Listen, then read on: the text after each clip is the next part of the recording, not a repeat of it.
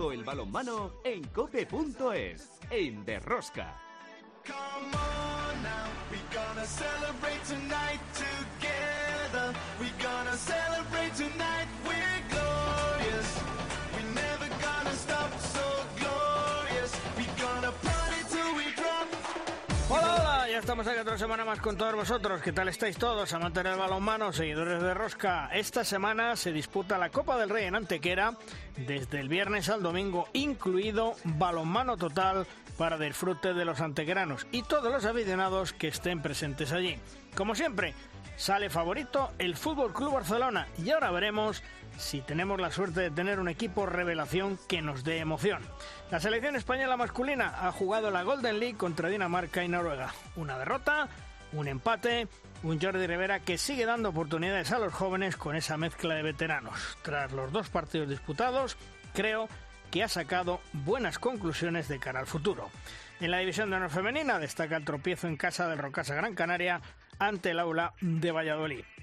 Veravera sigue como líder en solitario, a tres puntos Gijón y por detrás Costa del Sol Málaga y habla de Valladolid. Ya veis que como cada semana tenemos muchas cosas que contar. Os recomiendo no os perdáis ni un solo minuto del programa. El balonmano a tope con la cope. ¡Empezamos!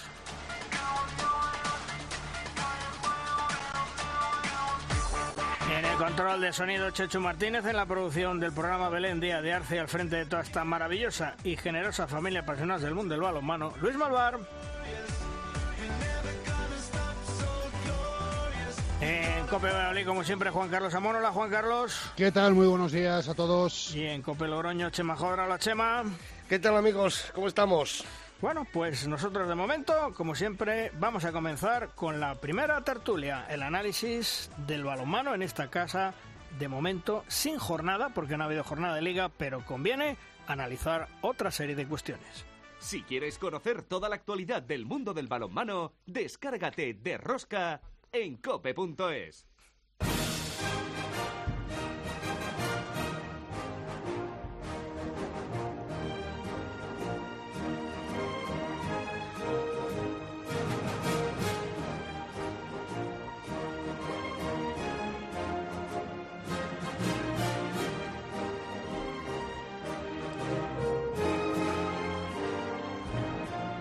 En nuestra primera tertulia, como siempre, contamos con dos grandes entrenadores, con dos grandes amigos, como Víctor García Pillo. Hola Pillo, ¿qué tal? Muy buenas. Hola, buenos días. Y también Tony García. Hola Tony, ¿qué tal? Hola, buenos días, muy bien. Bueno, eh, Pillo, ¿te parece que comencemos eh, hablando por la selección de esa Golden League? Yo decía que una derrota ante Dinamarca que se escapó en los últimos instantes eh, y un empate en milagroso casi casi remontaron 0-5 en los últimos minutos ante Noruega. Bueno, era, era de esperar, ¿no? Con, con este equipo que se está rehaciendo, que se está rejuveneciendo.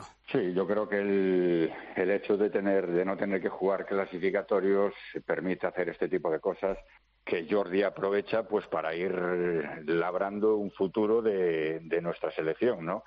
Eh, todos los equipos, yo creo que Francia de los de los que estaban compitiendo era el que más hecho tenía el equipo, el que menos el que menos eh, cambios introdució, tanto Noruega como Suecia como como como oh, perdón Dinamarca como España, pues eh, muchas caras nuevas y, y, creo que vale para eso, ¿no? Jordi en eso es, es un maestro, uh, va dando entrada a jugadores y este tipo de torneos sin la presión eh, clasificatoria, pues es mucho más fácil, ¿no? Sergio, Miguel Martínez, eh, García Andía, David Iglesias, en fin, todos estos jugadores que en un futuro no muy lejano pues están llamados a, a tener responsabilidad ya en, citas importantes con la selección. Por tanto, creo que el objetivo está completamente cubierto, independientemente del, del, resultado un poco al margen ya, ¿no?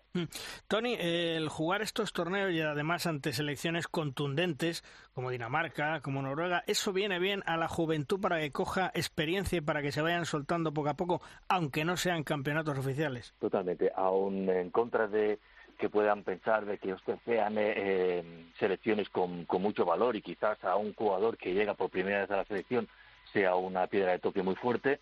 Yo para mí pienso todo lo contrario. Yo creo que es súper importante encontrarse con estos equipos que, como ha dicho Pillo muy bien, también están en continua evolución, en continuos cambios y también están probando cosas. Con lo cual yo creo que a los jóvenes les va a venir muy bien. Eh, ponerle siempre el dulce a, los jugadores y que las cosas puedan ser fáciles, yo creo que no, no le ayuda a nadie. Yo creo que este este fin de semana la selección ha hecho una competición excelente, ha hecho una preparación muy buena, me la imagino como, como es Jordi y yo la he vivido, la he vivido con él y les habrá servido de muchísimo. Por lo tanto, yo creo que totalmente positivo jugar contra eh, el equipo más fuerte que sea posible.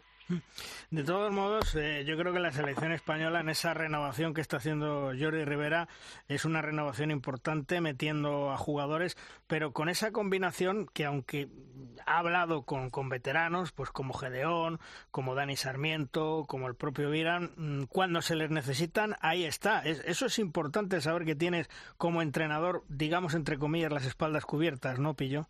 Vamos a ver, yo creo que Jordi en este, en este tema es muy claro y aparte muy meticuloso porque casi siempre que le oigo yo una declaración previa a un torneo de este tipo, eh, eh, introduce datos eh, de, la, de, la, de la aportación de ese jugador en, en su equipo, ¿no? Y en ese sentido tiene una información de primera mano que le permite manejar, pues, todos aquellos jugadores que, que él, considera que hacen falta en un momento determinado y en este caso como eh, el, caso de Vidan que, no participó en el, en el último europeo y que ahora sí lo necesita y está a su disposición, él sabe que está jugando en su equipo, sabe que Abel Sergio está jugando en su equipo, sabe en fin eh, si juega en ataque o en defensa y, por eso Jordi se fía exclusivamente eh, por los datos que él adquiere del trabajo del jugador en, su equipo, ¿no? Y en ese sentido mm, es fantástico porque porque siempre va a tener a su disposición según el rendimiento del jugador en, en su liga, ¿no?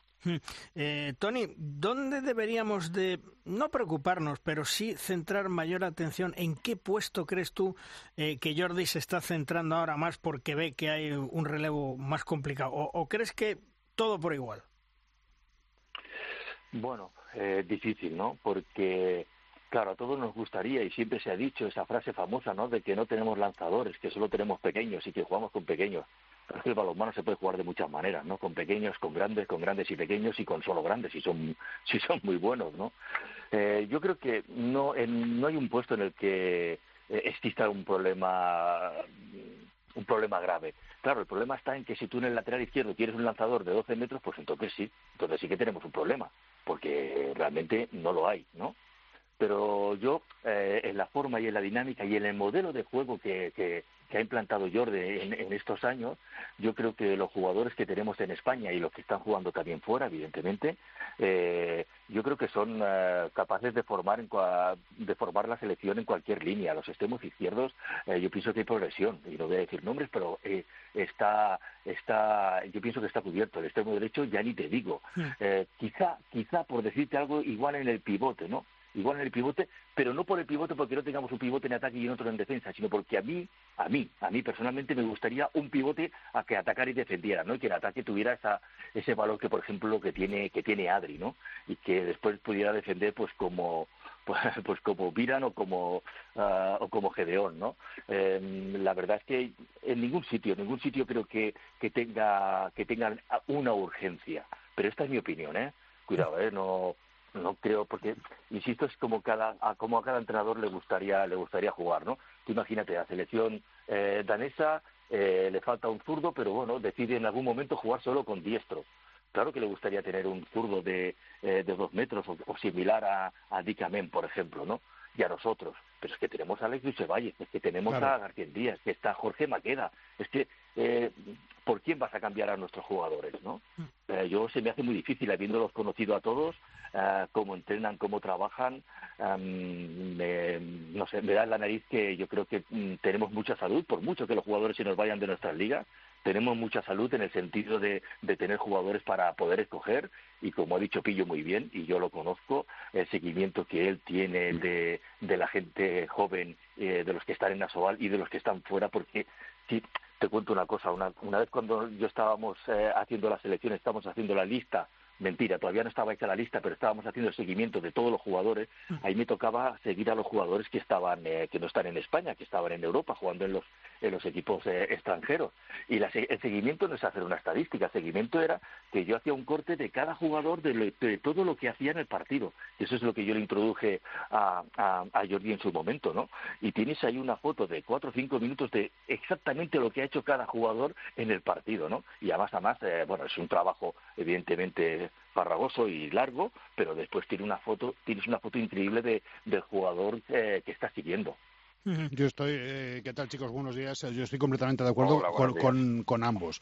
Eh, España, pues por su forma de jugar y por la morfología de sus jugadores, carece de, lanzadores de 9, 10 metros, que es de lo que viven otras selecciones. No nos engañemos, hay muchas selecciones donde el juego de 7, 6 metros no, no, existe. Y España tiene que aprovechar eso, precisamente. Eh, y para eso los extremos están evolucionando a una velocidad. Yo creo que tenemos extremos de primerísima línea mundial y en el pivote pues eh, el cambio generacional está perfectamente orientado.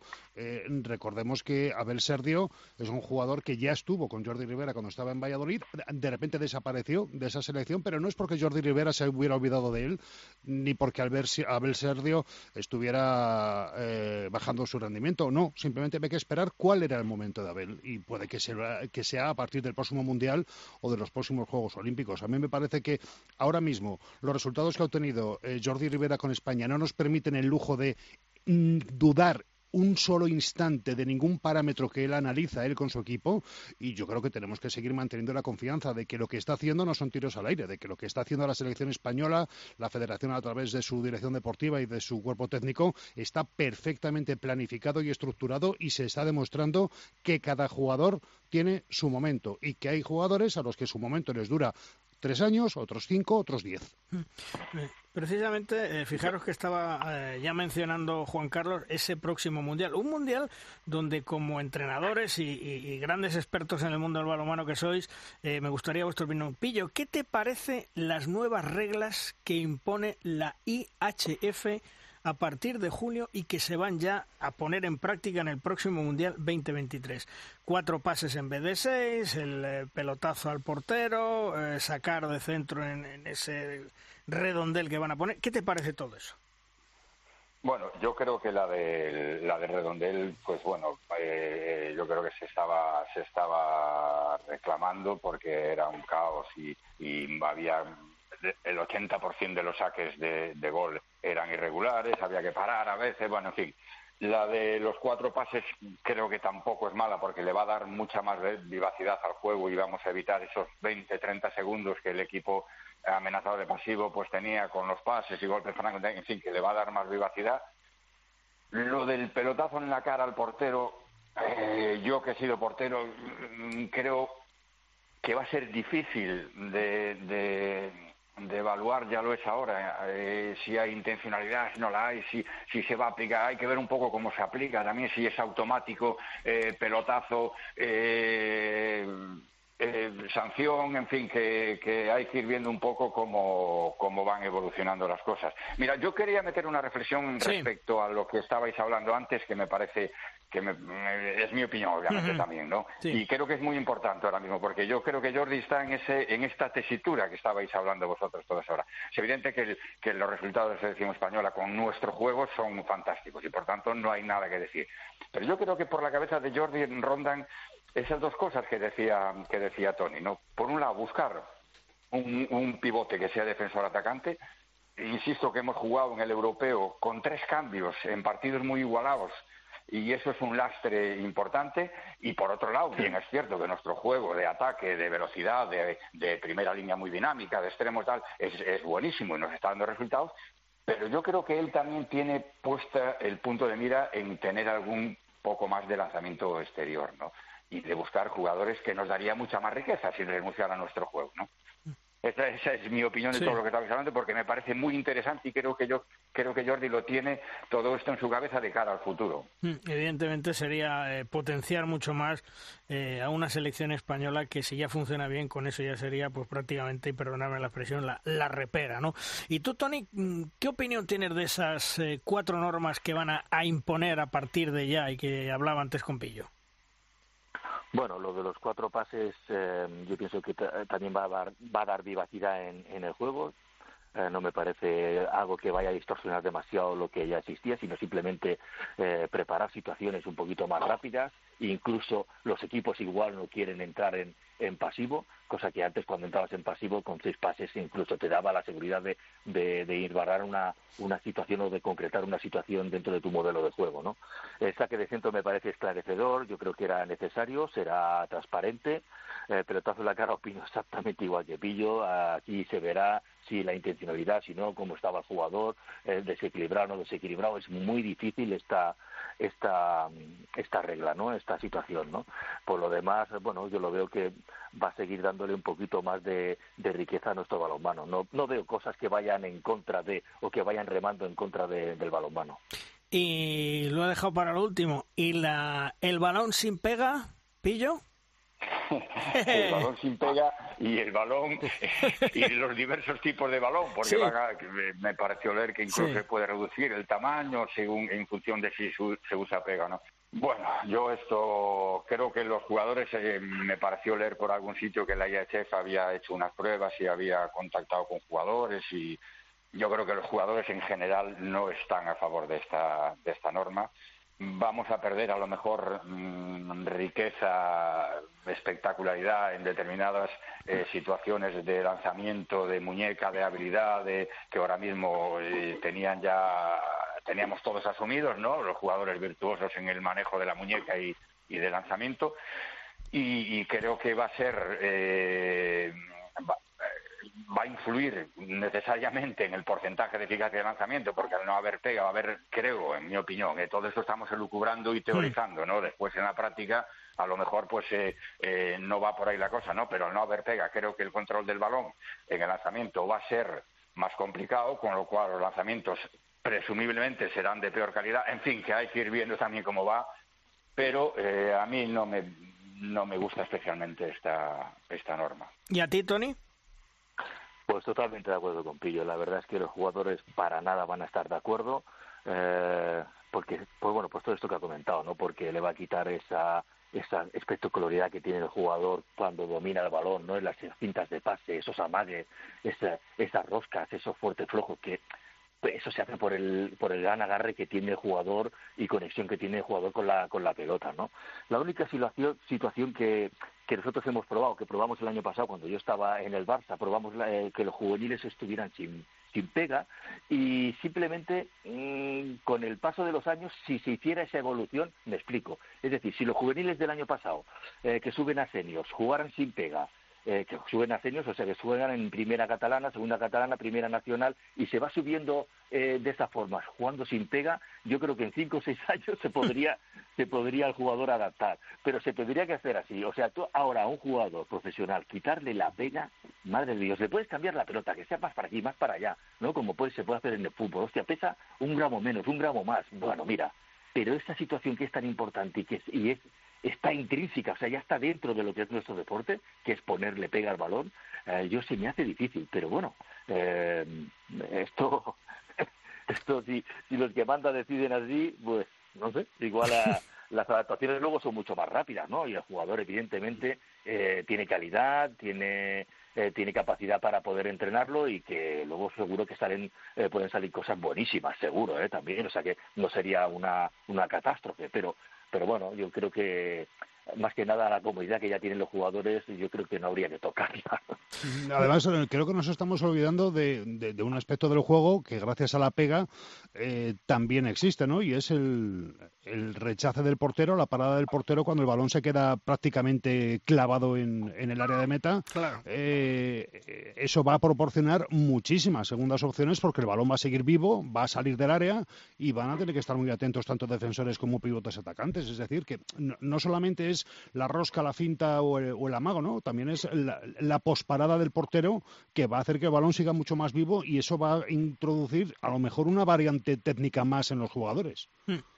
Sí, pero, pero perdona un momento, es que el, balón con una dosis normal de pega no tiene por qué quedar separado.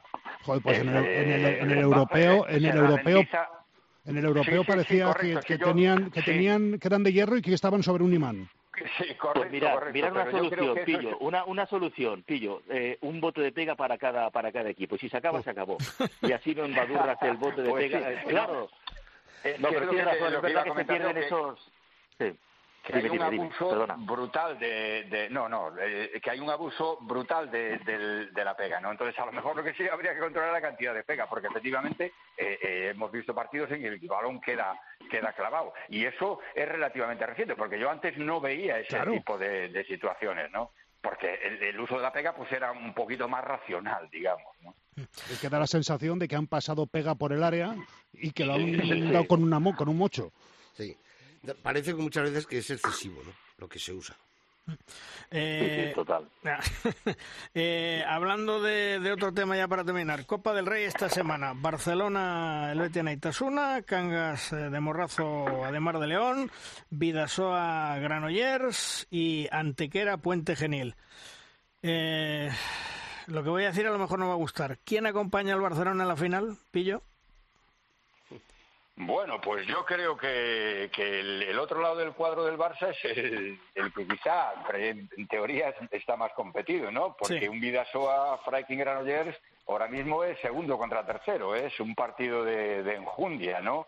Y con una victoria holgada de, de Vidasoa en cancha de Granollers, en fin, que en eh, la otra parece un poco más, eh, también va a estar competida, ¿no? Pero digamos que el pase a a la final lo tendrá más complicado Iberoquinoa, Antequera y, y Puente Genil, ¿no? Mm, pero yo no sé con quién jugármela, ¿eh? si con Vidasoa o con Granollers ahora mismo, porque Granollers está en un momento de la temporada espectacular. Mm.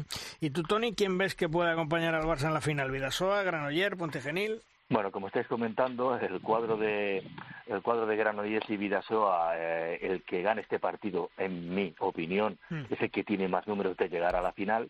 Y la verdad es que los dos están realizando un campeonato excelente.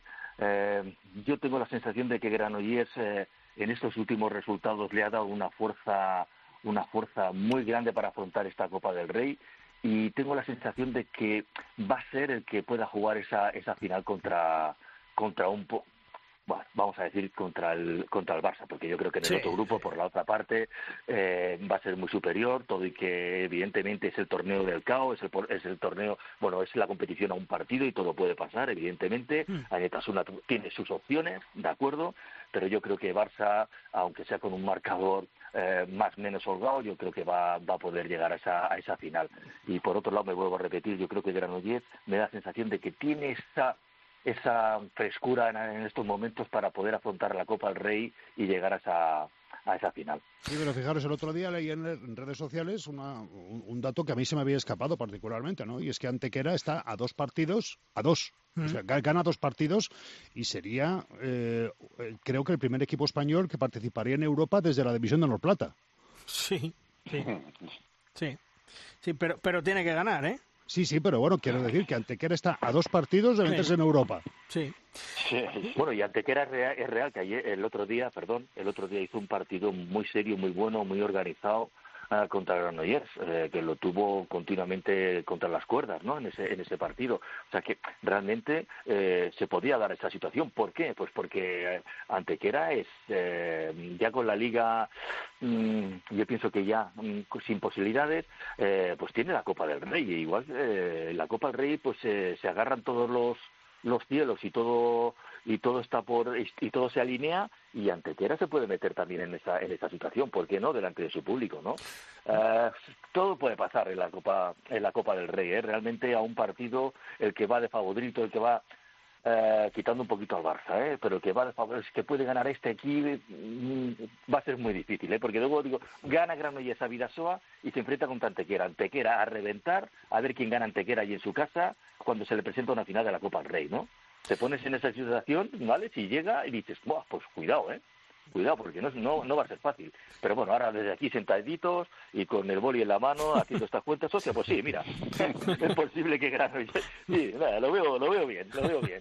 Bueno, pues nosotros, desde luego, en tiempo de juego, tanto sábado como domingo, contaremos esas semifinales y esa final de la Copa del Rey y disfrutaremos de una Copa del Rey, como siempre, bonita, partido único y una competición muy interesante. Pillo, un fuerte abrazo, hasta otro día.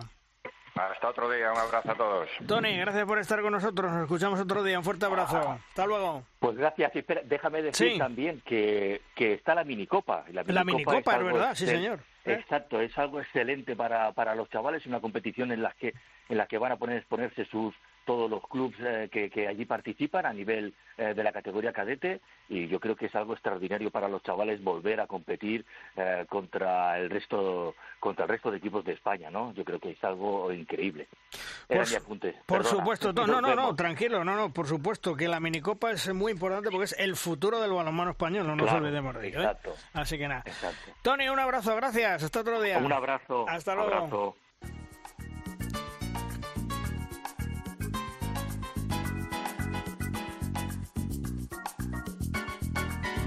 Llega el momento en derrosca de nuestra firma invitada. La firma hoy nos viene de la mano de uno de los mejores analistas del mundo del deporte y del balonmano en particular. Es Anselmo Ruiz de Alarcón, cotizado estudioso y sus valoraciones siempre certeras. Sepamos de qué nos habla hoy Anselmo. Hola Luis, hoy se comentarán conclusiones respecto a la fase de grupos ya finalizada de las Champions masculinas de balonmano 2021-2022. Como tendencia general, continúa la mejora progresiva de los ataques de todos los equipos, superando cada vez más claramente a las defensas. Los 16 equipos que han participado en esta fase de grupos han superado el 50% de eficiencia ofensiva, algo reservado hace una década solo a los mejores equipos del torneo. El ritmo de juego global de todos los equipos confirma el ascenso desde hace dos temporadas tras una década de 2010 la que el ritmo fue descendiente. Actualmente la duración media de una posesión en Champions es de 33 segundos. El equipo que jugó a un ritmo más rápido fue el Paris Saint-Germain, con 31 segundos por posesión, aunque fue el Vespren el que mayor proporción de contraataques generó. En el otro extremo del tiempo fue el Szeged, el equipo que jugó sus partidos a un ritmo más lento de juego, con 36 segundos por posesión. Y el Porto fue el equipo que menos contraatacó. Estos índices han sido generados gracias al etiquetado de partido por Aníbal Sevilla, Jordi Armadas y que les habla, Anselmo Ruiz, en un trabajo conjunto. El Fútbol Club Barcelona logró el mejor índice defensivo de todos los equipos participantes, así como el ranking número uno en defensa posicional y repliegue. El Albor obtuvo el mejor ataque general de la fase de grupos de la Champions, mientras que el Kiel fue el conjunto que desarrolló un ataque posicional más eficiente. Llama la atención la pobreza ofensiva del Flesburg, que fue el segundo equipo con peores índices atacantes de la competición, muy lastrado por su escaso e ineficiente contraataque, que no pudo compensar un ataque posicional de nivel medio. Hubo de hecho seis equipos que obtuvieron mayor eficiencia en su ataque posicional que la que obtuvo Flesburg en su contraataque, lo que muestra de manera clara el problema de este equipo alemán en su transición defensa-ataque. El repliegue y portería han sido las fases de juego que han permitido al Flesburg alcanzar la fase eliminatoria. Pueden establecerse determinados perfiles en función de estos datos, agrupando a los equipos por similaridad. En concreto, estos son los cinco estilos detectados. El primer perfil detectado es el de equipos con un nivel defensivo aceptable, pero con muchos problemas en ataque, en el que encajan Porto, Motor, Flesburg y Zagreb. Otro perfil es el de los equipos que mejoran sus índices de ataque eh, acercándose a la normalidad, pero sin solucionar problemas defensivos, como son los del Brest y el Dinamo. En cuanto al perfil equilibrado entre ataque y defensa, con normalidad en el rendimiento, nos encontramos a Montpellier y Barda. Un cuarto perfil es el de los equipos con muy buena defensa y con ataques ligeramente mejores que la normalidad, como ocurre con Barça y Vespre. Y un quinto perfil con los mejores atacantes de la competición, pero de nivel medio defensivo, albergado por Albor, Kiel, Paris Saint-Germain, Kilche y Segue. Al margen de estos cinco perfiles, como electrón libre, podemos clasificar al Elverum, con un perfil defensivo ineficaz, pero muy cerca de los mejores ataques de la competición. Muchas gracias Luis y hasta la próxima.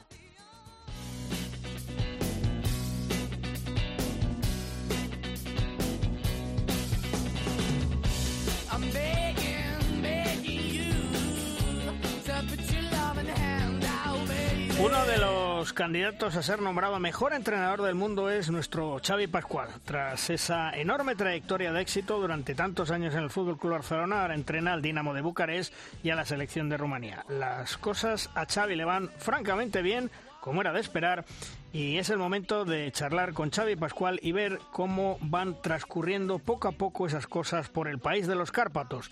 Hola Xavi, ¿qué tal? Muy buenas. Hola, buenos días, ¿qué tal? Bueno, oye, eh, contento, satisfecho de estar allí. Mm, ha sido una buena elección, ¿no, Xavi?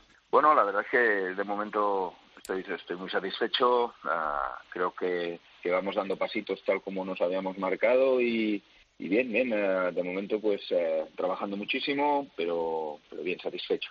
Oye, eh, la selección de, de Rumanía, me imagino que mucho trabajo por delante. Bueno, no se ha podido clasificar para el Mundial 2023, pero insisto, mucho trabajo por delante el que, el que tienes allí, ¿no? Bueno, yo creo que, que tenemos claro cuál es el objetivo para, para el equipo nacional. no, no, es, no era un, evidentemente sí se presenta perfecto, pero para nosotros el objetivo está puesto claramente en, meternos en, en, una fase final de, un campeonato que, tiene que ser el campeonato de Europa, ¿no? Del, año del 24. Eh, creo que este año hemos hemos hecho una buena una, buena selección de lo que de lo que queremos. Tenemos gente muy muy muy jovencita, gente además que no tiene absolutamente experiencia a nivel internacional y que y que en eso es donde donde vamos a tener el problema más grande, ¿no? No, no tenemos no, no, tenemos jugadores con experiencia a ese tipo de nivel y bueno, estamos trabajando en ello. Eh, los jugadores que están en Dinamo empezarán a tener cierta experiencia a nivel de competición de, la Champions League y eso nos puede ayudar muchísimo. Y luego veremos a ver si hay jugadores jóvenes que, que pueden dar ese salto hacia otros equipos y empezar a jugar partidos algo más, más competitivos, ¿no? Porque el balonmano que se juega aquí en Rumanía es bastante diferente a lo que luego cuando juegas en el resto de Europa aparece. Mm.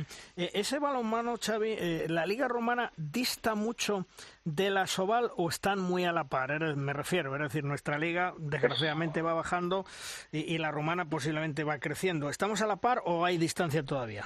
No, yo creo que, vamos a ver, son, son dos balonmanos y dos formas de interpretar el, el, balonmano y el deporte eh, con, con culturas absolutamente diferentes. Es decir, yo creo que así como en España está claro que, cada vez estamos exportando más jugadores, cada vez más. Y eso eso te, te viene a decir que los jugadores tienen, tienen riqueza, ¿no? Ah, está saliendo todo el mundo, todo el mundo, y constantemente van saliendo jugadores. Y eso también es verdad que, en cierta manera, digamos que empobrece, porque esos jugadores no se quedan en la Liga Sobal, se van, pero a nivel de lo que es la calidad del balonmano español, cada vez está en aumento. Es, difícil, ¿no?, el, retener ese talento en, España ahora mismo, eh, ya en los últimos años pero se juega un balonmano mucho más táctico, un balonmano, yo diría que mucho más vistoso para, para lo que es el público. En cambio, aquí en Rumanía el balonmano es mucho más parado, ah, con muchísimo más contacto. Los, los, eh, es un juego, yo diría que más antiguo, mucho más antiguo. Y, eso conlleva que cuando juegas en Europa estás a, años luz de lo que, de lo que sucede, ¿no? Ah, evidentemente, por la forma de entender el balonmano, yo me quedo con el balonmano español 100% y el balonmano rumano tiene, tiene, tenemos que intentar que, cambien algunas cosas, algunas normativas que tenemos de aplicación eh, en, cuanto al juego y, en cuanto a cambiar un poco la, idiosincrasia que hay de esto. ¿no? Eh, es, muy difícil intentar ver equipos rumanos jugando en la Liga Española o, equipos españoles jugando en la Liga Romana, porque es, es, tremendamente dura, tremendamente dura, no a nivel táctico, pero a nivel eh, físico a es excesivamente competitiva en cuanto a eso, ¿no? Hay muchísima igualdad y, no, no, hay ningún partido, por mucho que tú creas que, puede estar ganado, eh, no, hay, no hay esos resultados de rotura de marcador grande, nunca se produce al principio del partido, es, es complicada. Hmm. El, tener jugadores eh, españoles o que han estado eh, bajo tus órdenes ahora mismo te facilita en el equipo las cosas para el juego que tú quieres en tu equipo? Bueno, está claro que, que, el tener jugadores que conocen perfectamente lo que yo quiero ah, hace que, que, no haya que trasladarlo a todos, ¿no? Y que ellos mismos en el juego ya vayan intentando inculcar al resto de sus compañeros.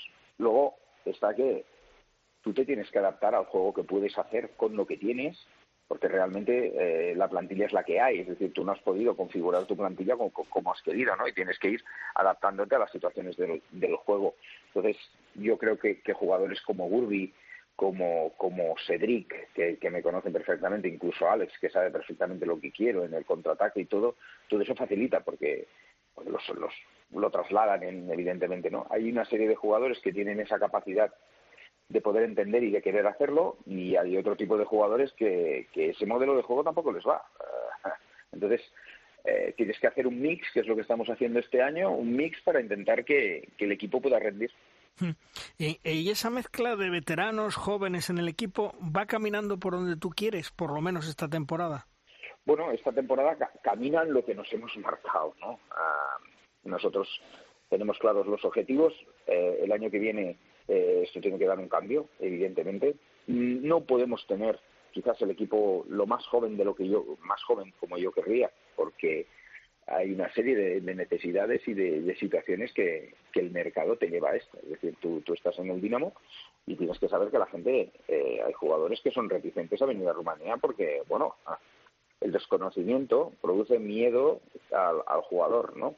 Y, luego también es verdad que en Rumanía se han hecho cosas muy mal hechas y lo que hace es que tenga una, una muy mala prensa a nivel eh, del balonmano, ¿no? Luego cuando estás aquí Ah, bueno, como les digo yo a algunos jugadores, oye, mm, llamar a, jugadores que están en el Dinamo y preguntar cómo ha cambiado esto o cómo estamos intentando cambiarlo para que para que esto sea un equipo un equipo de alto nivel, ¿no? Mm. El, el fichaje de David Barrufet como director técnico, yo creo que es todo un éxito, que es un fichaje top y te va a venir muy bien porque te va a ayudar mucho, ¿eh, Xavi? Joder, si tú supieras. La verdad es que eh, eh, Rumanía vive cerrada a Europa en cuanto al balonmano. Eh, tiene una serie de normativas en la competición interna que, que, desde fuera no se conocen, que limitan muchísimo, ¿no? Creo que pasa en, en, en, Polonia con Talan, que lo hemos hablado muchas veces, pasa lo mismo con Saba, que, que, ellos también tienen una serie de limitaciones, pero las, las nuestras aquí son todavía más estrictas. Entonces, eh, realmente te tienes que plantear que, un equipo es un equipo que juega la Champions y otro equipo es el equipo que juega la Liga aquí. O sea, no, puedes utilizar el mismo equipo que tienes en Champions en la, en la Liga. Y eso, eh, ¿qué hace? Reduce, en principio, lo que hace es iguala a los equipos, pero en lugar de igualarlos subiendo el nivel, los iguala decreciendo el nivel de los que compiten fuera, ¿no? Entonces, hace que la liga se iguale mucho, pero hace que luego cuando compites como selección o como compites como club fuera, pues no, no puedas no puedas dar más porque el jugador rumano todavía tiene que evolucionar mucho. Mm. Eh, ¿Cómo es tu proyecto en el Dinamo de cara al futuro? Ya le decías que a final de temporada tiene que haber cambios, tiene que haber remodelación. ¿Cuál es tu, tu proyecto? Bueno, yo creo que Dinamo el año que viene, creo que este año hemos mostrado que era eh, el objetivo importante que merecemos estar en la Liga de Campeones, es decir, que, podamos competir, ¿no? Creo que únicamente, quizás el, partido que jugamos en París, pero eh, fue muy extraño el partido de París porque hubo mucha gente con COVID en ese partido, ah, se produjeron cosas muy extrañas y, verdaderamente el equipo no estaba preparado para competir. Pero luego creo que, exceptuando el partido de Vesprem, que estuvimos rematadamente mal en todas las facetas, creo que en el resto de partidos hemos competido. Ah, es decir, un equipo como Dinamo que gane cuatro partidos en, en la Champions creo que está muy bien, que en varios partidos estemos ahí, que cuando venga el Barça ah, o el París estemos ahí luchando con ellos relativamente cerca en casa. Para nosotros eso era muy importante, sobre todo para creer en que esto se puede hacer y para demostrarle a todo el mundo que no estábamos ahí solamente, que, no es una wildcard, que el año que viene entramos directamente en caso de ganar nuestra competición y que vamos a estar preparados para, para poder seguir compitiendo y si podemos dar un salto, ¿no? Y lo que está claro es que vamos a hacer, vamos a hacer cambios en la plantilla y la plantilla, en principio, siempre en principio, la plantilla tiene que ser mejor. Luego, una cosa es lo que tienes y luego otra cosa es, son los resultados que consigues. Mm. Eh, ¿El Barcelona esta temporada es más humano que cuando tú estabas? Ay, como tú me comprenderás, eh, para mí el Barça es mi casa, mi club y me lo ha dado todo. Entonces, eh, también por, por evitar conflictos y demás, mm. prefiero evitar valoraciones acerca del, del Barça. Vale. Mm, estar eh, en la élite con el Barcelona y ahora en un equipo más normal como el Dinamo, ¿te quita presión? ¿Te da más presión en el banquillo? Mira, la presión, todo, la presión viene determinada por el objetivo que tú tienes. ¿Eh? Eh, qué pasa? Que el foco mediático en el Barça es diferente que en otro lado, eso seguro. Sea, tú hagas lo que hagas en el Barça, va a haber gente que está a favor y gente que está en contra. Da igual. Lo mismo pasa en el Dinamo. Lo que pasa es que el foco mediático lo tenemos en Rumanía, lo tenemos aquí y, ya está, ¿no? Hay cosas que gustan y cosas que no gustan. Lo que, lo que tengo claro es que mm, hay que salir de las zonas de confort, ¿no? Y creo que Dinamo eh, estaba en una zona de confort. Y esto lleva saxeos y lleva a veces decisiones que la gente puede no entender. Y hay veces que hay que dar dos, tres pasos atrás para poder dar un salto hacia adelante, ¿no? Y eso es, es, complicado. Y eso también es presión. Ah, la presión, quizás nosotros hablamos de, que es que hay que ganar, ya, pero es que todos los equipos tienen que conseguir sus objetivos, ya no es ganar. Eh, tú tienes un objetivo y a ti te han traído para hacer una cosa, y si no consigues ese objetivo no tienes más o menos presión.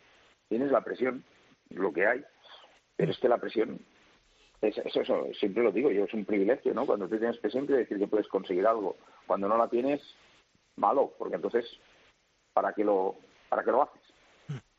Eh, Xavi, los entrenadores españoles, y, precisamente en eh, la candidatura a mejor entrenador del mundo de la IHF estáis tres entrenadores españoles de los cinco, si de pronto los entrenadores españoles seguís siendo los mejores del mundo, no te voy a decir los más cotizados, porque eso depende de, de cada equipo, de cada selección que os contrate, pero sí los más buscados, es decir, la escuela española es la que reina en todo el mundo, eso, todo eso es un orgullo del gran trabajo que habéis hecho y que hacéis durante muchos años, ¿eh?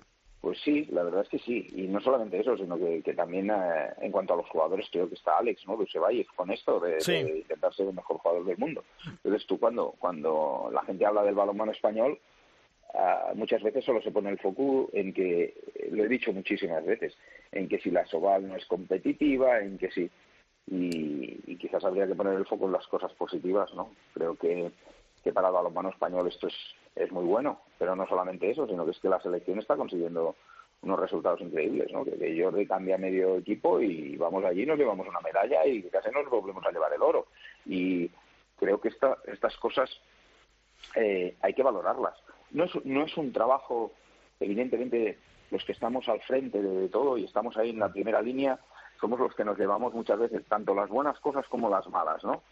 Pero es un trabajo, de, yo creo que de la buena salud que gozamos en cuanto a abajo y que tenemos que intentar, pues estoy de acuerdo en que nuestra competición interna, pues, pues cada vez tenga algo más de nivel, ¿no?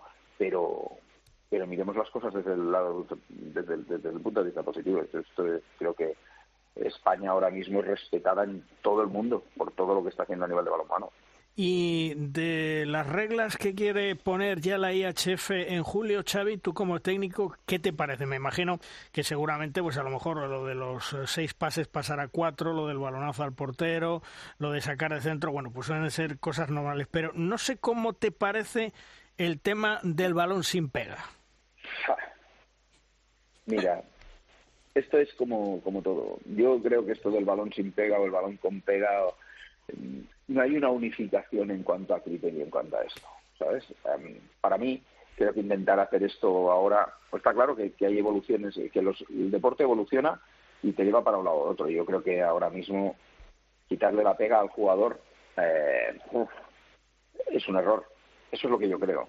¿eh? Hmm. Quizás los que limpian los pabellones estarán contentos, pero eh, hay que hay que intentar que, que nuestro deporte sea más espectacular, ¿no? No sé si la pega le va a quitar espectacularidad a nuestro deporte o no. Esa es la pregunta. ¿no? Mm. Es como siempre digo que tenemos que nosotros tenemos que jugar para que la gente se enganche con el balonmano. Eh, la pega nos va a dar más o nos va a quitar más. Si nos va a dar más hay que dejar la pega, claramente. Si, si el espectáculo hoy en día cada vez va más a la velocidad, las normas tienen que promover la velocidad. Eh, tenemos que intentar eso, ¿no? Es decir, me parece muy bien lo de la reducción de los número de pases. Eh, me parece muy bien también pues que haya lo del saque de centro. Y yo, yo hay, todavía creo que hay algunas otras normas que podrían darle más espectacularidad al juego. Pero hay que ir poco a poco. Vamos a ver la evolución. Pero ya te digo, para mí es muy claro. Si con la pega lo que hacemos, o sea, quitando la pega, lo que hacemos es reducir la espectacularidad de nuestro juego, estoy en contra 100%. Eh, Xavi, mm, ¿la clave del balonmano hoy en día es correr, correr y correr? No, la clave es correr, a la velocidad que puedes correr para tener eficacia y eficiencia, ¿no? Es no es correr, es correr con cabeza, correr con sentido. Es eso, no es correr. Eh, nosotros somos jugadores, de, nuestro deporte es el balonmano, no somos atletas, ¿no? En cuanto a eso, ha entendido como velocistas de 100 metros, no. Es como eh, la velocidad. Eh, hay una, una cosa muy buena que, me gusta muchísimo de Paco Cerulo, siempre decía lo mismo, el que no se cansa es el balón el que no se cansa es el balón. Y es verdad, lo que tiene que correr es la pelota. Eh, y, rápido, ¿no? Entonces, eh, yo creo que nosotros la velocidad es un aspecto fundamental. Creo que el contacto es algo también fundamental en nuestro deporte. pero claro, la velocidad controlada, si te pasas de vueltas y pierdes el balón cada vez, ya me explicarás tú la velocidad, ¿no? ¿Para qué sirve? Y de todas maneras, eh, permíteme, bueno, Xavi, un saludo desde, desde La Rioja, desde Logroño. Hablabas antes de, los entrenadores, eh, los entrenadores españoles están en el, en el top, pero mm, la gran salud de los entrenadores eh, de abajo, porque si siguen saliendo chavales, aunque luego se vayan, ¿eh? si siguen saliendo chavales es porque abajo eh, se está haciendo una, una muy buena labor, ¿no? Claro, porque estos entrenadores que están trabajando abajo tanto tiempo acaban llegando a equipos como en Asobal, como son Alex Mozas, o como tenemos a Moyano en Cangas, que están haciendo las cosas muy bien, o como tenemos a Roy Sánchez, que está llevando el Stuttgart. Es decir, es que eh, el que tú trabajes bien con la base, igual que los chavales suben y suben con buena formación, hace también que los entrenadores también suban porque muestran su calidad, ¿no? Yo pienso que eh, la cantera ahora mismo del balonmano español en esto es, difícilmente agotable, porque está todo el mundo muy implicado y además estamos, hay algo también muy importante que es que el resultado, ¿no? Claro, si el resultado todavía refuerza más lo que tú haces, porque eh, imagínate tú eh, lo que puede cambiar, echa para atrás, no sé si son cinco o seis años, el partido aquel que tuvimos con Alemania, que estaba Jordi y que en lugar de ganar ese partido perdemos. Imagínate tú lo que hubiese cambiado, ¿no? Eh, pues, pues a lo mejor no tendríamos nada de eso y, haría, eh, habría creado dudas. Está claro que el resultado, el ganar, lo que hace es confirmar, pero hay que valorar no solo el resultado, sino en cómo se están haciendo las cosas. Y creo que en esto, creo que lo estamos haciendo bien. Y otra, otra cosa, por mi parte, hablabas del, del balonmano en Rumanía. Mediáticamente, eh, ¿cómo es? ¿Está mejor, eh, digo mediáticamente, está mejor que aquí, que aquí en España? es eh, ¿Hay más gente que se interesa por el balonmano rumano? Mira, el balonmano aquí es, es deporte nacional, ¿vale? Pero tú no tienes estadísticas de la competición. Las estadísticas que hay son muy pobres. No hay highlights, no hay eh, movimiento en redes sociales.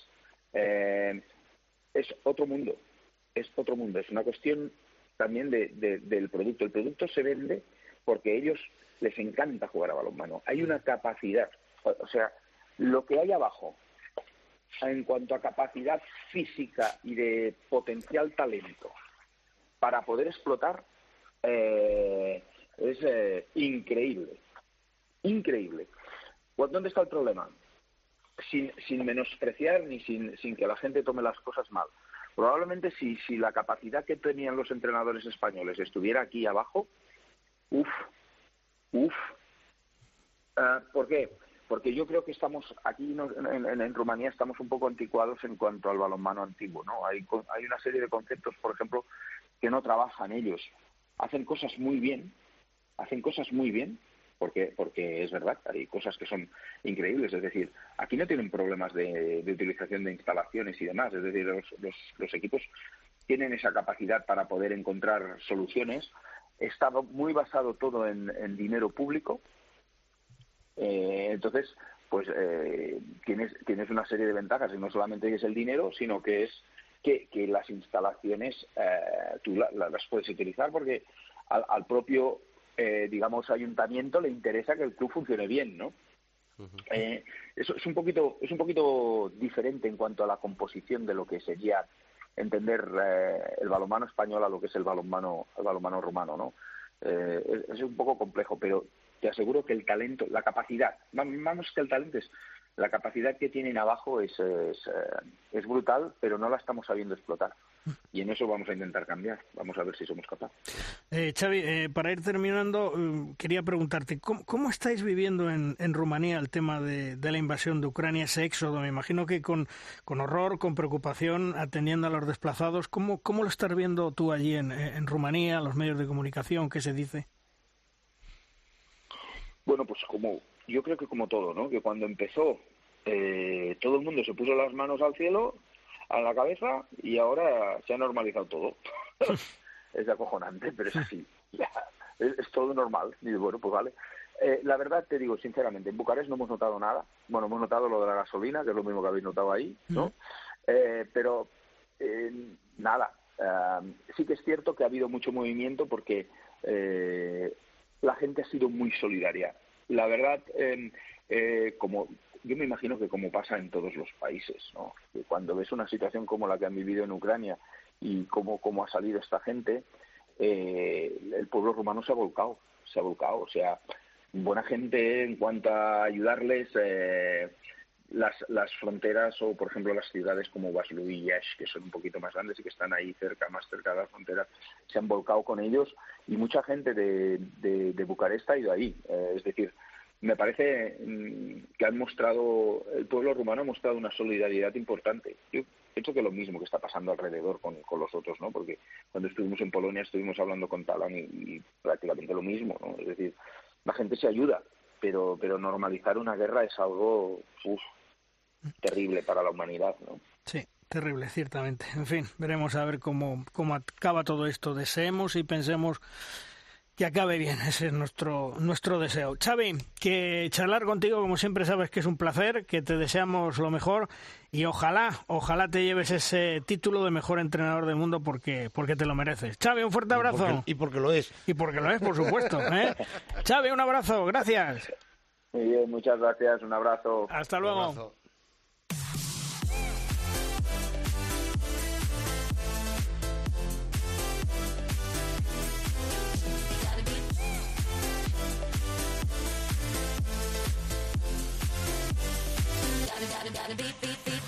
El balonmano femenino español está de enhorabuena. Nuestra gran Marta Mangué regresa a casa a la división de honor femenina tras muchos años fuera de nuestro balonmano y jugando en grandes equipos de media Europa. La máxima goleadora de la selección española ha decidido volver. Regresa a su casa, al club donde se formó hace casi, pues yo diría que dos décadas. Y allí se va a encontrar con grandes compañeras y un proyecto ambicioso por parte de Rocasa Gran Canaria. Hola Marta, ¿qué tal? Muy buenas. Hola, buenos días Luis, ¿qué tal? Bueno, contenta, no, yo diría que contentísima de volver a casa y un regreso emocionante, ¿a que sí? Súper contenta, la verdad que, que ha sido una decisión creo que muy acertada en estos momentos. Bueno, ¿y, cómo se encuentra nuestra Marta Mangue físicamente para este nuevo reto? Supongo que bien, ¿verdad? Eh, físicamente bien y psíquicamente pues con muchas ganas de, de volver a la Liga Española y sobre todo muy contenta por volver, volver a la Liga Española, a mi club eh, que me vio crecer, vamos. Mm. Eh, eh, con muchas ganas de hacer una buena preparación y hacer una buena temporada si es posible. Mm. Vas a estar en casa, quieres disfrutar de la familia, del balonmano en Telde y con el Rocasa, casi nada. Sí, sí, sobre todo, como tú has dicho, están haciendo un proyecto muy bueno para el año que viene y como yo dije en mi rueda de prensa, yo no vengo a retirarme, yo vengo aquí a jugar a balonmano, a intentar ganar todos los títulos aquí en España y, y viendo cómo están creando este equipo, pues puede ser posible. Oye, eh, eh, yo decía al principio, te formaste en categorías inferiores del Remudas, luego el, el salto hasta hoy, y yo creo que como jugadora, como deportista, cerrar el ciclo donde iniciaste, después de todo lo que has conseguido tú con la selección española, en los clubes que has estado, cerrar el ciclo donde iniciaste, en donde terminas, es bonito, ¿verdad? Sí, es bonito, pero todavía no quiero decir adiós porque sabes cómo, cómo suele pasar, ¿no? Me retiro y luego juego un año más y, y, esas cosas que suelen pasar a los jugadores de balonmano. Hmm. Pero sí, sería muy bonito y sobre todo que mi madre me, me pueda ver jugar estos últimos cartuchos de balonmano, vamos. Hmm. Porque eh, eh, tremenda alegría, no solamente para ti, sino también en Telde con tu llegada, porque vamos, eh, el día de la rueda de prensa casi casi alfombra roja y todo eso me imagino que a ti te tiene que dar un grandísimo orgullo. Sí, sí, sí, sobre todo eso, el volver a casa, el, el verlos a todos que no han cambiado y, todo el cariño que, que, me mostraron para volver a casa. O sea, eh, súper contenta, me emocioné muchísimo. O sea, la verdad que sí, que de corazón me siento súper, súper emocionada por volver a, a la isla. Porque, porque en Telde, desde luego, te van a dar el cariño que a lo mejor en otros clubes fuera mm, no se lo dan a los jugadores o, o no te lo han dado a ti, ¿no? Pero, pero ahí vas a estar muy a gusto, ¿a que sí? Súper a gusto, es mi gente, eh, la verdad que voy a estar muy bien. Es cierto que, que este, este periodo que, que he hecho en Brest, los cinco años que estuve allí, para mí, lo diré a, los, a todos los vientos, que, que fue mi segunda casa. O sea, el recibimiento que me hicieron hace dos semanas cuando jugamos allí contra Bres fue impresionante, o sea, todo ese Bres Arena levantado aplaudiéndome, creo que ha sido un recibimiento que, que se me queda en el corazón. Para el recuerdo de mi carrera, o sea, siendo extranjera y que me hayan hecho ese recibimiento y despedida, para mí ha sido emocionante. Oye, y de todos los equipos de Europa que has estado, equipos importantes, eh, ¿dónde ha sido el, momento más duro que, has pasado y que, bueno, son de esos que dice paso página y no quiero volver a, recordarlo? Pues ahora mismo en este club. En el que estás. en el club Ordepeas. Sí. sí. Deseando terminar la temporada y, como te he dicho, o sea, con mucha ganas de empezar una nueva etapa en Canarias y el peor ha sido aquí. Sí, porque además eh, he leído... Primer año por... Hmm. Sí, sí. Sí, perdona. Primer año por lo del COVID que hemos terminado así, me lesioné, seis meses parada, o sea, volver este año a empezar una buena, una buena primera parte de liga genial, o sea, eh, segundas de liga casi, y, y ahora por malas gestiones del club y ahora revisando todo lo que ha hecho el club, pues hemos perdido 18 puntos y estamos como en la cola. eso te iba a decir, porque he leído que tu actual equipo, bueno, pues pasa por graves problemas económicos, eh, que le han quitado nuevamente puntos en la liga francesa. Eh, todo eso, pues yo creo que a, vosotras, las jugadoras y al vestuario, os, descentra totalmente, ¿no?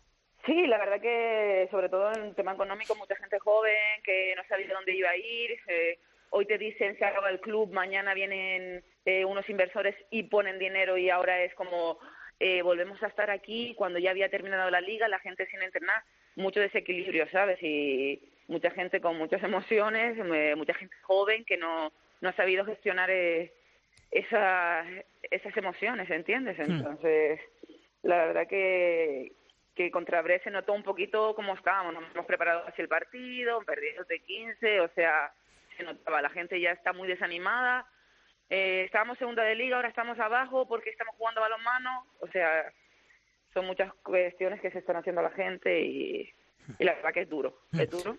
Hola Marta, ¿qué tal? Desde Valladolid un saludo, muy buenos días.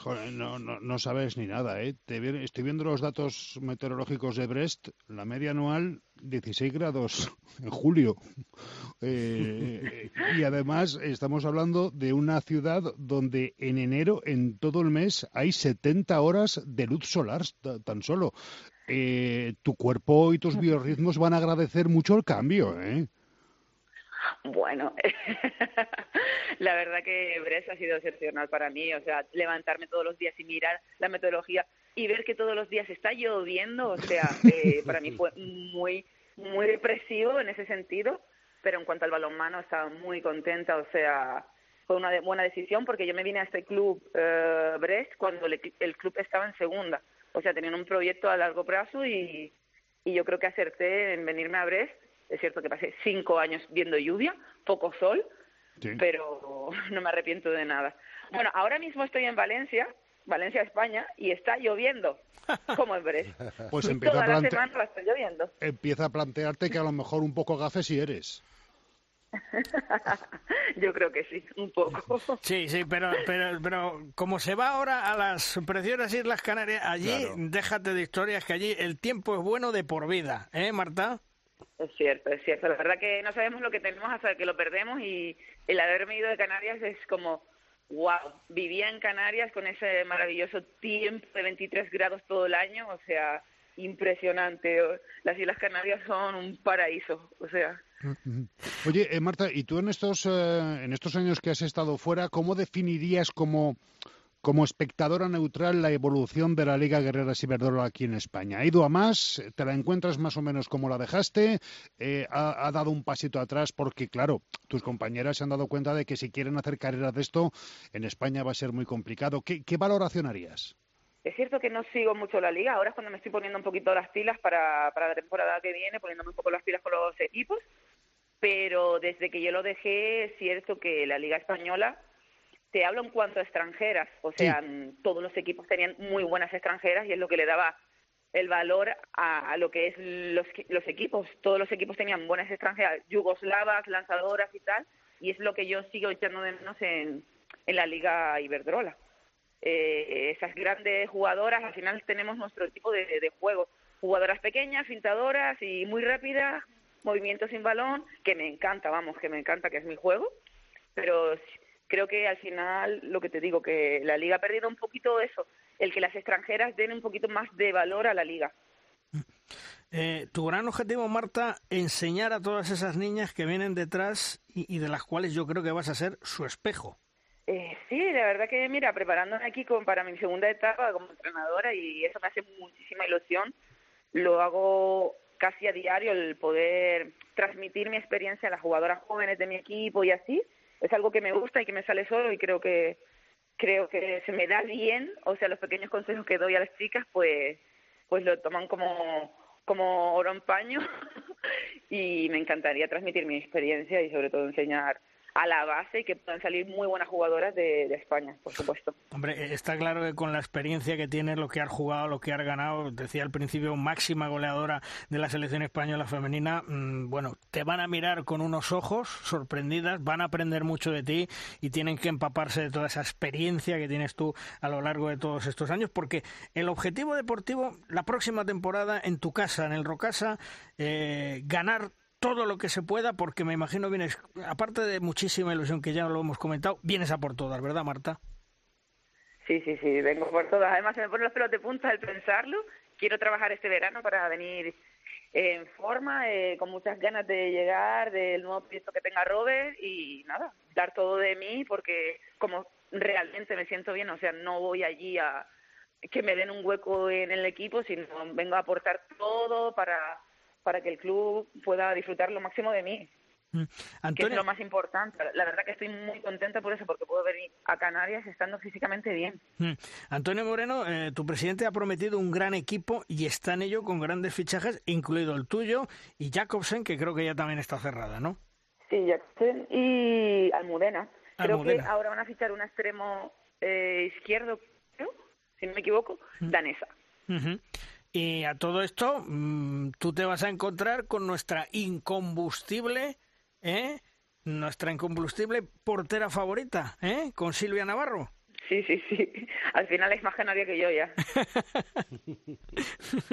eh, me imagino que también eh, tu familia es súper contenta que has vuelto a casa y, eh, no solamente porque tu madre te va a ver, sino porque además eh, el querubín, el pequeño de la casa, lo va a mimar ya todos los días. Exactamente. Yo creo que se le va a dar mucha vida a mi madre y, ¿sabes? Una de las alegrías que me ha dado cuando estaba en Canarias para firmar mi contrato, pues el ver a gente decirme, ahora voy a ir a ver balonmano, gente que hacía años que no iba al pabellón. O sea, eso es para mí algo súper emocionante, que la gente vuelva a retomar esa, esa rutina, por así decirlo, de volver a ver el balonmano el sábado y así es súper importante para, para nuestro deporte. Sí, sí, porque lo que está claro, Marta, es que te va a tocar ser la referencia y, y abanderar una vez más el, el tirar del carro del, del balonmano femenino y ahora pues en, en Telde eh, con el Rocasa y ya no te digo nada, lo que puede ser cuando vayas viajando con el equipo por las canchas españolas que la gente te querrá ver, te querrá saludar, te van a pedir autógrafos y eso va a ser un tirón importante para la división de honor femenina y tanto la gente que me quiera ver como la gente que yo quiera ver en España, que hace tantos años que no veo, y eso me va a hacer muchísima ilusión. O sea, eh, yo intentaré hacer mi mejor balonmano la temporada que viene y, nada, y que la gente esté contenta conmigo, pues si es mi última temporada o no. Mm, porque, eh, ¿qué has firmado? ¿Un año con el Rocasa eh, con posible, posibilidad de más? Sí, solo una. ¿Solo No, solo he firmado un año y no, y no se ha hablado de más, la verdad. Bueno, pues mira, oye, si tú También quiero verme físicamente cómo, cómo, cómo evoluciona la primera etapa y si realmente mi cuerpo dice aquí, aquí se acabó, pues ya está. No, eso te iba a decir, firmas por un año, pero si tú físicamente te encuentras bien y el club te, le apetece que sigas, pues oye, hasta que tú digas, oye, mira, que, que esto se acaba y que quiero dedicarme a, a, entrenar o que quiero hacer otra cosa con las categorías inferiores o ir creciendo, eso ya dependerá de ti si físicamente estás bien, ¿no? exactamente, eso es. No quiero anticipar pasos porque al final la vida da muchas vueltas y ya sabes. Tengo un año, quiero disfrutarlo, dar todo de mí y disfrutar del cariño de España. Pues Marta, que es todo un lujo mm, que vuelvas a nuestra división de honor femenina aquí en el balonmano español, que se te necesita, porque precisamente eso va a hacer que vuelva mucha gente, de verdad, que vuelva mucha gente a los pabellones. Ojalá, ojalá. Seguro, seguro que sí, ya lo verás, tanto en casa como fuera, ya lo verás. Y sobre todo eso, a disfrutar y tienes mucho que aportar al balonmano español femenino que, que lo necesita. Gracias, Luis. Marta, como siempre, gracias por atendernos, un beso muy fuerte, cuidar al chiquitín y a disfrutar, ¿eh? Gracias, Luis. Un placer por de hablar con vosotros y que, siempre me tengas en cuenta. Perfecto. Un fuerte beso para todos. Hasta otro día, Marta. Gracias. Adiós. Venga, chao, chao.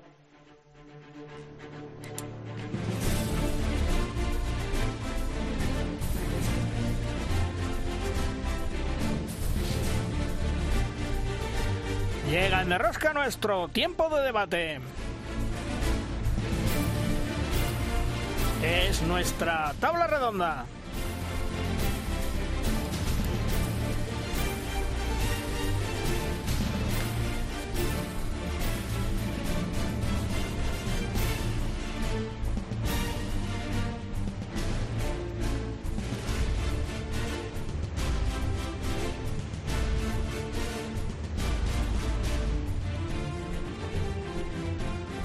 Como siempre, con dos grandes amigos, con Vicente Soler de Deporte 100%. Hola Vicente, ¿qué tal? Muy buenas. Muy buenas, Luis. Hola a todos. Y también con el maestro, con el profesor Ángel Sandoval. Hola Ángel.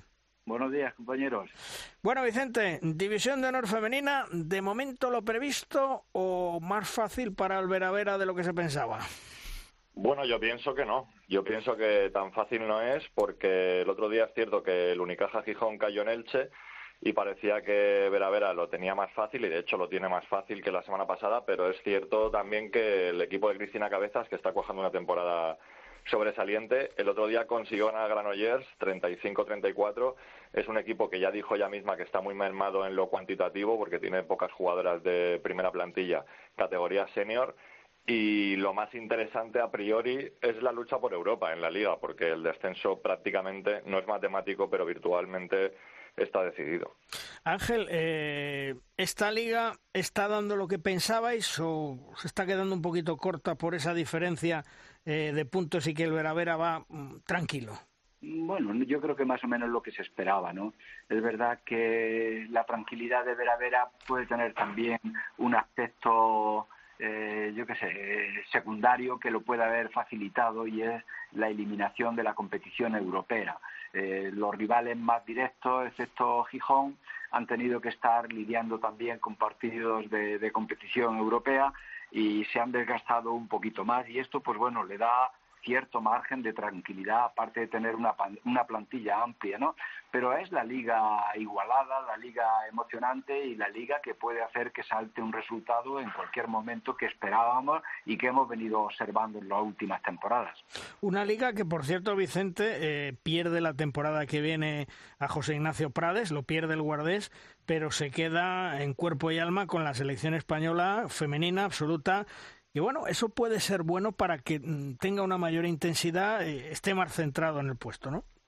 Sí, yo creo que sí. Yo soy de la opinión que un seleccionador que sobre todo lleva la coordinación debe de ser exclusivo seleccionador.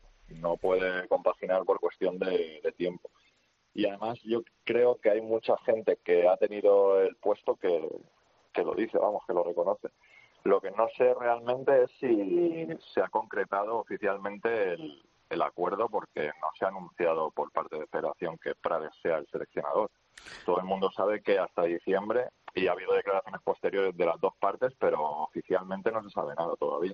Sí, porque eh, Ángel, eh, José Ignacio Prades eh, deja el guardés, aunque oficialmente, como dice Vicente, no, no se ha hecho público, y eso de estar en la selección única y exclusivamente dedicado, eso es muy bueno, lo mismo que puede suceder o que ha sucedido en este caso con Jordi Rivera en la masculina, ¿no? Sí, es que realmente combinarlo con entrenar a otro equipo, a otros clubes, conlleva que en determinados momentos, pues bueno, tenga que centrarse totalmente en la competición de ese club, ¿no? Y la selección, pues bueno, debe tener una persona entregada totalmente a ella. Es verdad que siempre se ha dicho que los entrenadores, cuando se dedican solamente a la selección, que no están entrenados, ¿no? Pero bueno, eh, a lo mejor puede ser un poquito, eh, un pequeño hándicap, pero tiene muchísimas más ventajas de estar centrado en lo que realmente interesa al equipo nacional. Eh, Ángel, tú como gran entrenador, como persona que ha estado entrenando clubes, ¿tú crees que si uno deja el día a día y se centra en la selección, lo que estabas tú comentando ahora, ¿eso lo notáis los entrenadores o no? Yo creo que no. Yo creo que no porque un entrenador nunca descansa. Es que está terminando un partido y ya está trabajando en otro. Y con esto pasa lo mismo. Eh, automáticamente se estará haciendo ese seleccionador después de la primera convocatoria para determinados puestos, sabe que tiene que buscar determinadas jugadoras, que tiene que estar mirando en este partido, en el otro, se está trazando su plan para la observación de esa jugadora, estará corrigiendo, revisando todo el proceso táctico colectivo que han hecho, dónde puede haber estado las cosas, pensará en los ajustes eh, de carácter físico que se puedan mejorar o, en fin, eh, todas esas cuestiones que van a ayudar a que el equipo vaya mejor.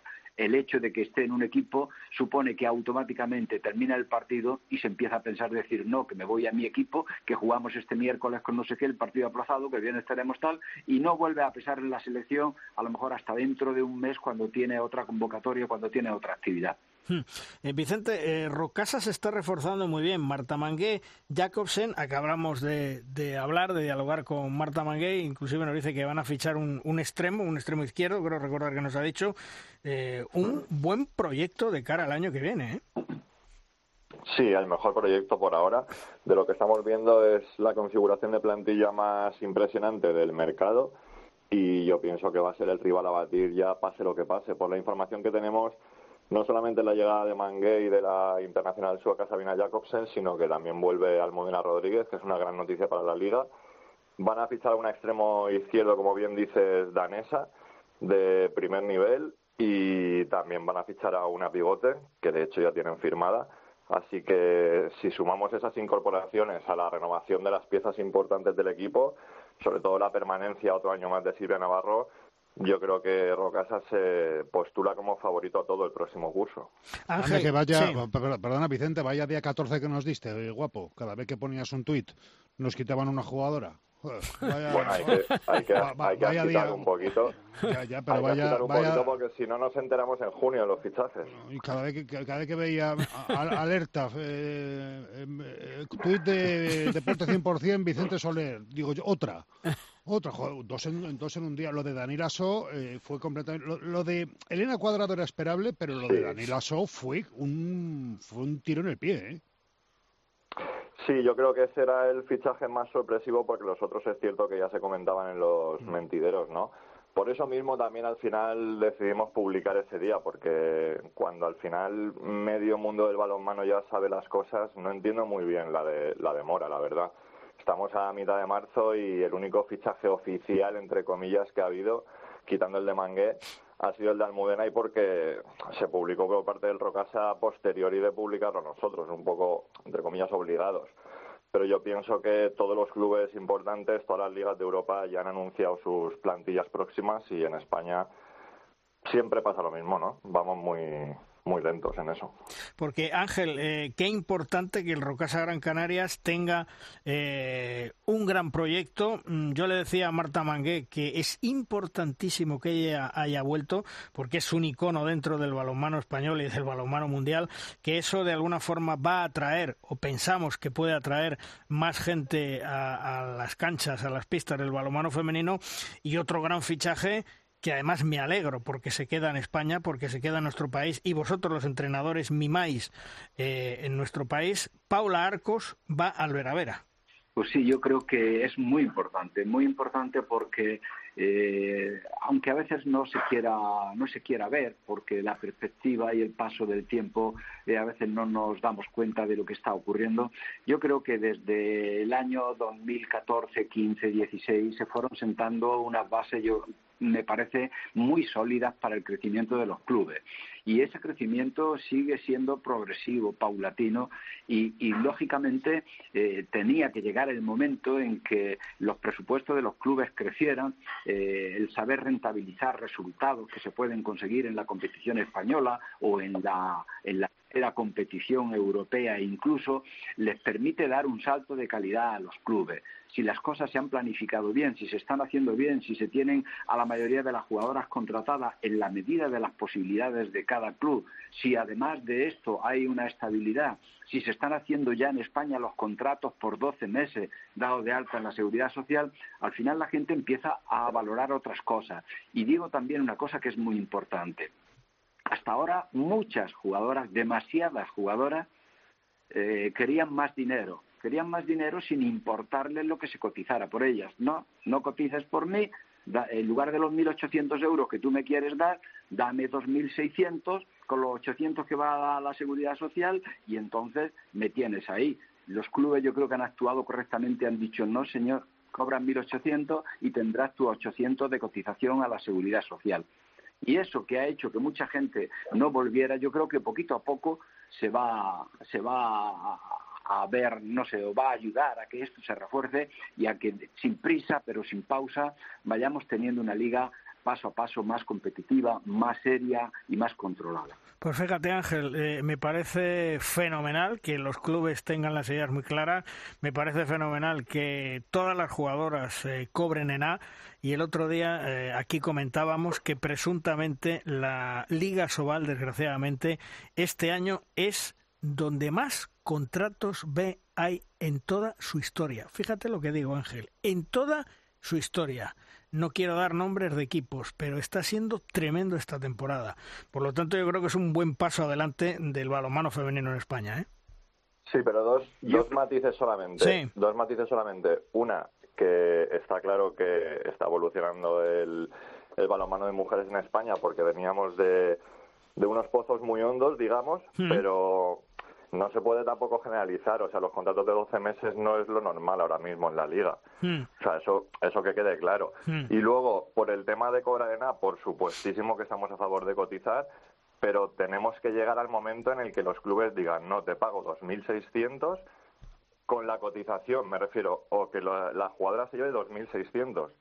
Es decir, que si hay que pagarles 3.200 o 3.400, pues tenemos que llegar a esos niveles, porque estamos hablando del deporte de élite. Mm. O sea, son sueldos todavía muy bajos. Sí, pero eh, yo creo que, y no sé, estará de acuerdo, Vicente, se están dando pasos importantes, lentos, pero pasos importantes. Que he dicho, sí, sí, lo sí, primero que he dicho es que la evolución es patente. Quien no quiera ver la evolución en los últimos años mm. está ciego o mm. ciega. Eso es una obviedad pero me refiero que hay matices que cuando se dice se están empezando a hacer los contratos de 12 meses hmm. eh, son excepciones muy hmm. claras. O sea, hmm. aquí la mayoría de jugadoras tienen 10 meses. Y también hay jugadoras que cobran en negro. O sea, lo normal no es eso, pero también hay jugadoras que cobran en negro. Eh, Ángel, ¿se ha notado algo eh, el empuje del Mundial Femenino 2021 en los clubes en que se interesen más por el balón femenino o estamos como siempre que es flor de un día? Yo creo que no ha sido flor de un día. Sí que puede ser eh, diferentemente aprovechado en unas zonas, en otras zonas, en unos equipos y en otros equipos. Yo creo que la los equipos con jugadoras ahí lo han rentabilizado muy bien. Le ha permitido tener, mantener en candelero precisamente cuando vienen los, eh, los parones, la actividad, la, la, la vida balonmanística e incluso han sido momentos donde yo creo que algunos han captado más aficionados. Precisamente no, es que la chica de aquí está jugando allí todavía tendría más repercusión si la mayoría de esas jugadoras estuvieran aquí en España, ¿no? Pero yo creo que se ha rentabilizado. Yo creo que se ha rentabilizado todavía muchísimo más ante el Consejo Superior de Deporte y ante las autoridades europeas, que en medio de una pandemia y en la situación donde estaba, hemos tenido un mundial que no ha dado negativo, que ha cubierto todo su objetivo y que ha cubierto sus gastos. Y es verdad pues que a lo mejor no hubiera gustado que en todos los partidos hubiera habido pues eh, uno llenos impresionantes, pero lo ha habido en la zona, en el grupo de España, lo ha habido en las fases finales y ha habido también buenas entradas en otros partidos, ¿no? Las circunstancias también con la COVID, con el uso de la mascarilla, con las restricciones de aforo, tampoco ayudaban para mucho. Y en medio de esa dificultad yo creo que el Mundial ha tenido una repercusión muy importante y ya te digo, el Consejo Superior de Deporte que tuvimos una reunión hará ahora dos semanas, eh, su valoración desde luego era altísima. Eh, Vicente, sorteo de la Copa la Reina. Muchas críticas por elegir eh, el organizador rival, ¿eh? Sí, es porque es la primera vez. Yo pienso que es una, una norma o una iniciativa que tiene su controversia, por supuesto, porque siempre va a haber equipos que salgan perjudicados, ¿no? Por la elección del anfitrión en este caso. Pero al final es lo que hay. Yo pienso que todo el mundo sabía. O sea, puedes estar de acuerdo o no con la norma, ¿no? Que es, entre comillas, parecida a la que tienen los anfitriones organizadores en los mundiales. Pero yo pienso que una vez que la norma se sabe por parte de todo el mundo y además antes de que se clasificasen los ocho, los ocho finalistas de la fase final, yo pienso que ya da poco lugar a la queja, sinceramente. O sea, puedes tener la opinión, insisto, ¿eh? en que no estés de acuerdo pero claro, cuando te dije el ver a ver a ti eh, o cuando te condiciona el cuadro contrario el ver a ver a por su elección, entonces quejarte y esta medida no me gusta, pues pienso que es bastante ventajista. Hmm. Yo creo que los cuartos de final van a ser muy, muy, muy atractivos, la verdad. Sobre todo el cuadro que no es el que va a jugar el Veravera, el, el cuadro el cuadro contrario con ese choque en cuartos de Rocasa Gran Canaria Costa del Sol Málaga, yo pienso que es el partido de, claramente de la Copa, vamos. Ángel, eh, mm, este cambio, ¿a qué se debe el que el organizador puede elegir al rival? Eh, ¿Lo habéis pensado, lo habéis matizado? Más que nada, un poco viendo lo que pasa en europeos, mundiales, Juegos Olímpicos, eh, por darle un cambio distinto, ¿por qué? Bueno, yo creo que por todo eso y también por nuestra propia experiencia. recuerdo una Copa de la Reina en Elda, y recuerdo que, somos organizadores de una Copa Reina y nos toca el osito la Eliana en el primer partido. El equipo de Cristina Mayo cuando Elda todavía no estaba en los puestos de arriba, ¿no? Pues llega, pierde el primer partido y se acaba también un poquito la repercusión, es decir, ayuda mucho a un evento, a la asistencia de público, a que tenga un ambiente muchísimo mejor, el hecho de que eh, pueda superar la primera ronda el equipo local, que es donde realmente se puede encontrar una facilidad. A partir de ahí ya no lo es tanto, ¿no? ya, ya va a ser también más complicado. Y luego hay una cosa que no se puede poner eh, nunca, se puede aparcar, y es que organizar un evento de estas características donde están pues un montón de jugadores, de técnicos, de oficiales, de público, a unos precios de unos hoteles, los que sea, con una competición, vale muchísimo, muchísimo dinero. Y el que hace una inversión o el que compromete a unas instituciones a hacer también la inversión junto con el club, evidentemente tiene que tener también un retorno, ¿no? Y tiene que tener algún beneficio, es lógico. Vicente, eh, ya para ir terminando, eh, ¿en La Plata ya tenemos algún equipo clasificado?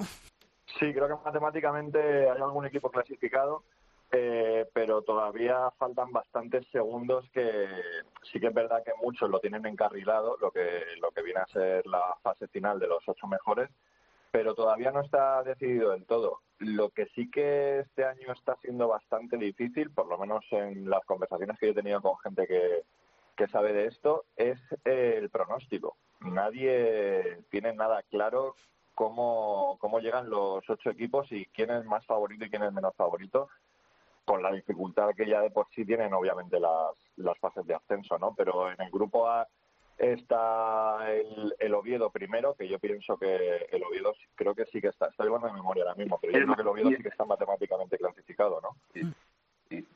sí porque tiene 44 contra 37 Claro, sí. El, la clave del grupo A va a estar en el, en el Rodríguez Cleva contra el Sicar Lanzarote, que van a enfrentarse creo que en la penúltima jornada de la regular, en la jornada 25, y solamente les separan dos puntos. Yo creo que el, el equipo canario, todo el mundo dice que debería ser uno de los favoritos, pero claro, es que ni siquiera está clasificado todavía. Luego en el grupo B es eh, en el grupo C, perdón, es Celda Prestigio y Almasora, los que están clasificados para la, para la fase final. Mm. Y en el grupo B todo apunta a que va a ser Sporting La Rioja como segundo y Betionac como, como líder del, del grupo B. Y en el grupo D también está claro, en realidad. O sea, no es matemático todavía lo de lo de Bolaños, pero va a ser Pozuelo y Bolaños los dos equipos que, que acceden a los ocho primeros. Pero ya digo que el pronóstico por lo visto es lo más complejo este año porque Elda tiene un gran equipo, Sporting La Rioja también, en cuanto a nombres digo, ¿eh? Y por supuesto el equipo canario de Zicar Lanzarote, pero luego, por ejemplo, Betionac está jugando muy bien y Oviedo lo mismo, es líder, son líderes muy destacados en sus grupos. ¿Y tú, Ángel, también mm, ves un pronóstico complicado en estos momentos? Sí, sí, yo creo que es difícil. Aparte de los cuatro equipos, uno por grupo, que ya matemáticamente están metidos en la fase de ascenso, los segundos están prácticamente también muy, muy claros, excepto lo que bien apuntaba Vicente de, esa lucha que va a haber en el grupo A entre Lanzarote y Cleva hasta el final, ¿no? Y luego, pues bueno, va a haber mucha incertidumbre, porque también la experiencia de, de los últimos años ha demostrado que los favoritos no han cumplido, rara vez han cumplido los pronósticos, ¿no? El tener que superar primero una eliminatoria a doble partido supone competir de una manera y luego el tener que afrontar una liguilla de tres partidos en tres días con tres rivales también bien cualificados, a veces la sorpresa viene dada y el más competitivo y el equipo más guerrillero es al final el que da el salto y el susto. Pues tendremos que estar pendientes. Yo tengo la prueba, ¿eh? Yo tengo la prueba. Llevo seis años ahí siendo el, el, el máximo favorito favorito para todo, y, o seis o siete, o ocho, ya no sé, y los Sí, que sí, llevamos. sí, ¿no? sí, mucho. a ver, este año si vamos de, de segundos, si vamos de tapados, a ver si... A ver si toca, ¿no? Este año es menos favorito, por lo menos tiene menos focos el conjunto de Manuel Tallo, eso es verdad, y siempre le ha, le ha perjudicado en la vitola de, de favorito claro en la, en la fase final, y este año yo pienso que no tiene, no tiene esa, esa característica encima. Bueno, va, pues- a ver, va a ser importante a ver si puede retornar a la División de Honor un clásico y un histórico como Elda, que realmente yo creo que la entidad está echando el resto para, para intentar aprovechar la oportunidad única de este año. Recordamos que el año que viene hay una reconfiguración muy seria de la categoría de plata y uf, va a ser más difícil, o no sé si más difícil o más fácil, pero bueno, va a ser una liga mucho más competitiva, la segunda categoría nacional que, que ahora. Y yo creo que hay muchos equipos que están apretando. Luego tienen el hándicap, como siempre, de los equipos ascendidos, y es que sus, configura- sus configuraciones de plantilla pues están muy condicionadas y muy limitadas por el tiempo, ¿no? Porque al final esto se decide finales de mayo y te metes en junio y tienes que fichar cuando ya no hay. Pues estaremos pendientes de esos ascensos y cómo transcurre la división de plata del balonmano femenino. Vicente, gracias, un abrazo, hasta otro día. Un placer, adiós. Profesor Ángel, un fuerte abrazo, cuídate, nos seguimos escuchando. Abrazo para todos. Hasta luego.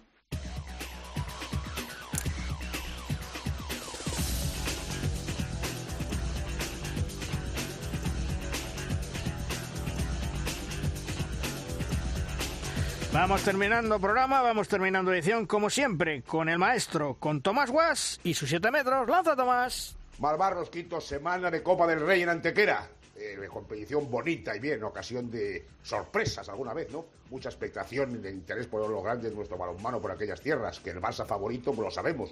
Se trata de ver ahora si habrá sorpresa en esa final, presumiblemente con ellos, ¿no? O qué va a pasar. Tres días de intenso balonmano, eso seguro, y que el pueblo, el público antequerano, digo, lo va a disfrutar como merece. Balonmano, queridos. Copa, una cosa que mola.